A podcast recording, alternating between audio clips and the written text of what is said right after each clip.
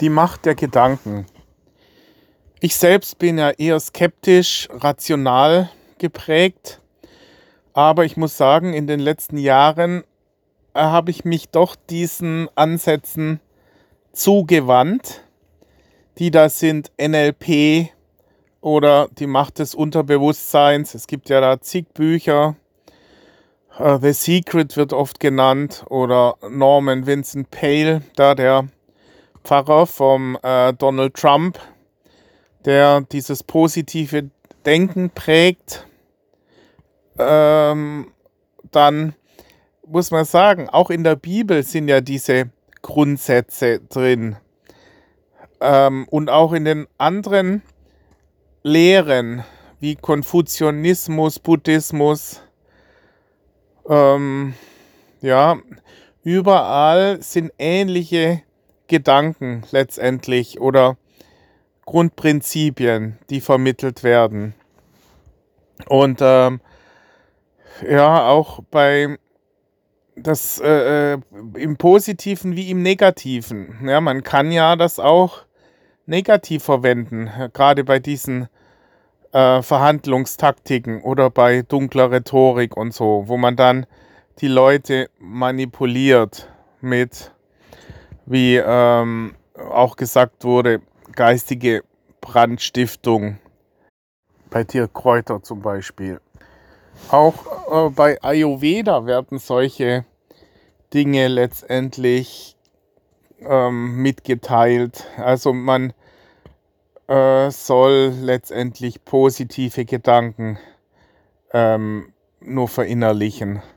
Ja, und bei NLP, da habe ich auch schon mehrere Kurse mitgemacht, habe ich auch ähnliche Ansätze gesehen, wie äh, dass man sich das visualisiert, richtig vorstellt und das kommt immer stärker raus. Und für Entscheidungen ist das doch wichtig, gerade auch Entscheidungen unter Ungewissheit muss man letztendlich mit Visionen arbeiten, mit Vision Board und so. Also ich höre in letzter Zeit immer häufiger, Begriffe, die in diese Richtung gehen. Ist natürlich auch dieses rote Käfer-Prinzip.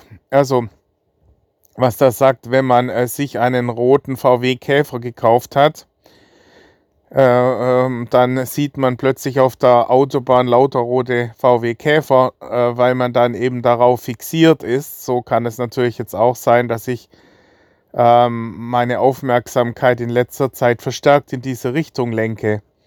Ich selbst habe aber das auch schon festgestellt, dass tatsächlich ähm, man sich positiv prägen kann, dass es dann letztendlich eintritt oder dass wenn man sich etwas stark vornimmt, also bei mir war es oft so, dass ich ähm, visualisiert habe, was ich gerne würde, äh, äh, haben würde oder erreichen würde.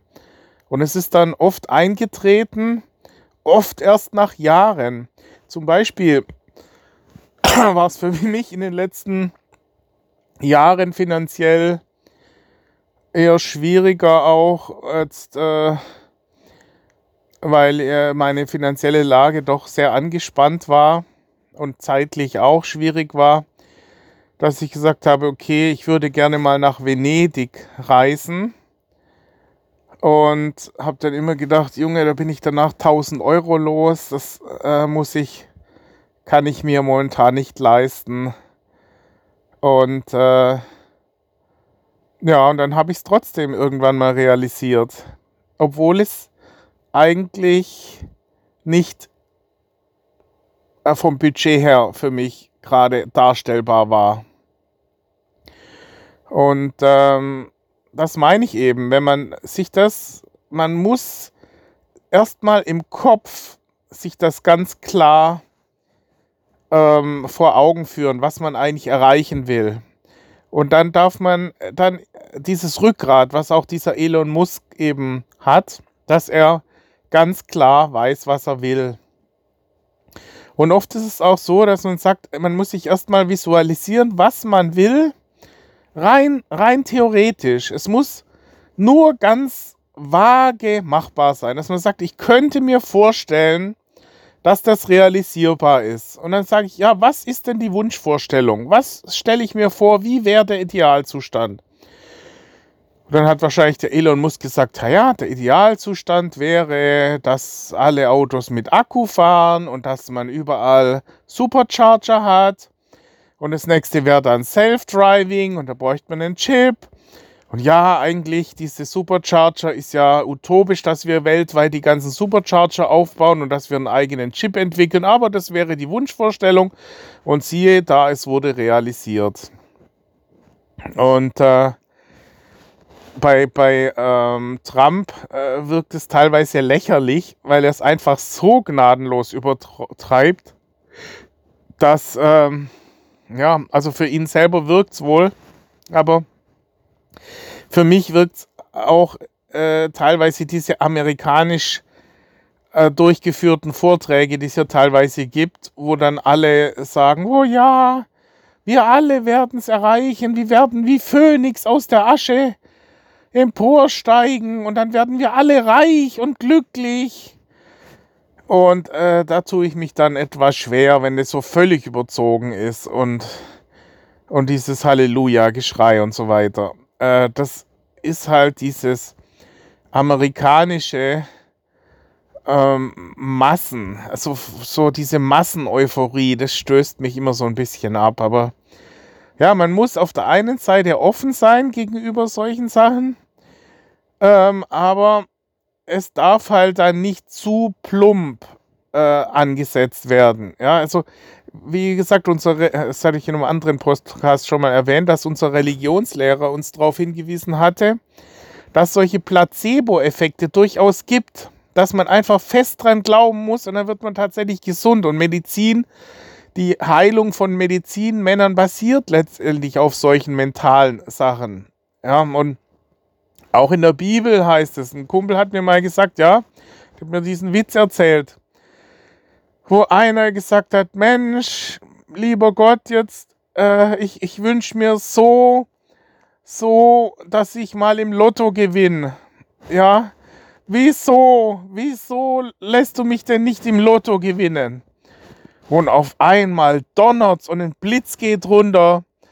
Und dann heißt es, ja, mein Gott, dann kauf doch endlich mal wenigstens einen Los. das weißt halt, also man muss schon ein bisschen was schon selber in die richtige Richtung tun, dass es rein theoretisch möglich ist, dass es eintreten kann. Ja, man kann nicht sagen, ich, ich wünsche mir, äh, dass ich erfolgreich werde und man tut überhaupt nichts dazu und liegt nur auf der faulen Haut. Genauso wie der, der hätte halt wenigstens mal einen Los kaufen müssen. Wenn er noch nicht mal einen Los kauft, wie, wie soll es denn dann überhaupt äh, äh, passieren? Ja. Also ich möchte jetzt nicht dazu anhalten, zu, äh, zu losen, zu kaufen. Davon halte ich selber ja gar nichts, ja.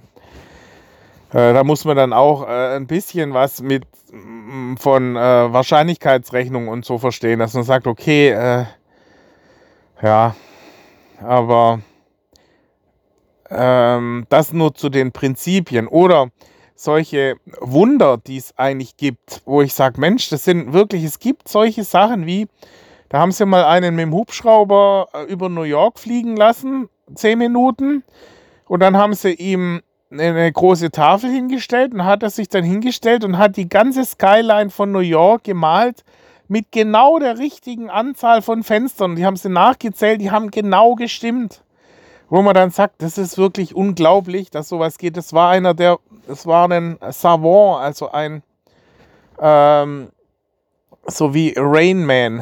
Äh, was hatte der für eine Krankheit? Ja, der, der war Autist. Also solche Leute, die halt eigentlich Idioten sind, aber dann Inselbegabungen haben. Ja, die teilweise nicht in der Lage sind. Da gibt es auch einen, der, der liest Bücher, der blättert die einfach so durch und hat die, kann die sich alle auswendig merken.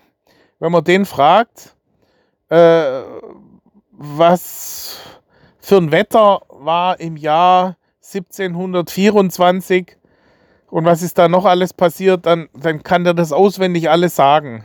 Ja, solche Wunder. Oder ich habe ja mal erzählt, dass ich mir mal vorgenommen hatte, morgen, am nächsten Morgen aufzuwachen um 6.03 Uhr habe mir extra eine krumme Zahl rausgesucht und es hat tatsächlich funktioniert. Oder das hat auch schon sicherlich schon jeder erlebt, dass man an einen Menschen gedacht hat, den man sonst kaum, vielleicht schon jahrelang nicht mehr gesprochen hatte. Und der ruft in dem Moment an. Solche, solche, ja, Mini-Wunder halt. Ja. Und deswegen sage ich, ja, da ist schon irgendwas. Und äh, deswegen sage ich, man muss sich mit, dieser, mit diesem Thema befassen über eines dieser Werke. Ähm, schadet sicherlich nichts, wenn man diese Tools beherrscht und dann für sich halt eine Lösung findet, wie man das dann auch einsetzt, um für die Entscheidungsfindung. Eben diese Visualisierung. Also, wenn einer äh, religiös ist, äh, dann ist es sicherlich besser, das über die Bibel da sich was rauszusuchen. Und wer jetzt nicht so religiös ist, dann über solche Bücher wie äh, The Secret oder, wobei ich das jetzt, ja, also ich empfand das relativ kitschig, dieses Buch, äh, die Art, aber das sind eben auch Autoren erwähnt, die ich gar nicht so schlecht finde, wie Jack Canfield, äh, Chicken Soup hat er geschrieben, den fand ich gar nicht schlecht. Und äh, ein paar andere sind da auch genannt. Ja, dieses Buch war ein Bestseller und wurde sogar halt, äh, verfilmt. Ja, äh, oder äh, NLP ist ja seit ein paar Jahren ähm, in Mode gekommen, wo viele Ansätze daraus dann extrahieren, um, um das dann ähm, zu zitieren in verschiedenen Zusammenhängen. Es schadet sicherlich nichts. Also das sind Sachen, die kommen auch in diesen Verhandlungstechniken auch immer wieder vor oder wie man Leute auch beeinflusst. Auch bei Dale Carnegie sind ähnliche Ansätze. Eigentlich, es sind schon, äh, dass man vergibt und dass man äh, positive Gedanken hat und, und auch positiv formuliert. Dass man nicht zum Beispiel nicht sagt, ähm, ich denke nicht an einen rosaroten Elefanten, ja, dann denkt man äh, da dran, sondern man muss sagen, was man positiv äh, äh, das Ganze formulieren. Nicht, was man nicht macht, sondern was man macht. Das heißt dann, ich denke an nichts, ja, dann denkt man vielleicht an nichts. Aber ähm, wenn man sagt, ich, ich werde ab sofort äh, äh, nicht langsam denken. Das ist auch die verkehrte Formulierung. Man muss sagen, ich werde ab sofort schneller denken. Ja, immer die positive Formulierung. Das sind solche äh, Techniken des NLP, wie man letztendlich etwas und dass man sich das richtig farblich genau vorstellt. So funktioniert übrigens auch das Gedächtnis. Ja, wenn man dann Vera Birkenbiel liest oder hört, die hat es dann auch gesagt, im Superlearning-Bereich, dass das Gehirn eben völlig anders funktioniert, wie, wie es hier in der Schule vermittelt wird. Es ist nicht praktikabel eigentlich. Es ist schon seit Jahrzehnten überholt. Und äh, da kann man auch von Geiselhardt diese Tricks lernen, wie man letztendlich Namen sich merken kann und Zahlen sich merken kann und Einkaufslisten sich merken kann. Das funktioniert alles über diese Visualisierungsansätze und dass man eben das recht blumig sich vorstellt. Und so muss man seine Ziele auch sich blumig vorstellen, wie Elon Musk sich vorgestellt hat. Ja, ein, eine, ein kleines Pflänzchen in einem Gewächshaus auf der Mars, das war sein Ziel. Und das will er noch zu Lebzeiten erreichen. Und so ist er, hat er sich selber programmiert. Okay, das war's zum Thema positive Gedanken im Allgemeinen.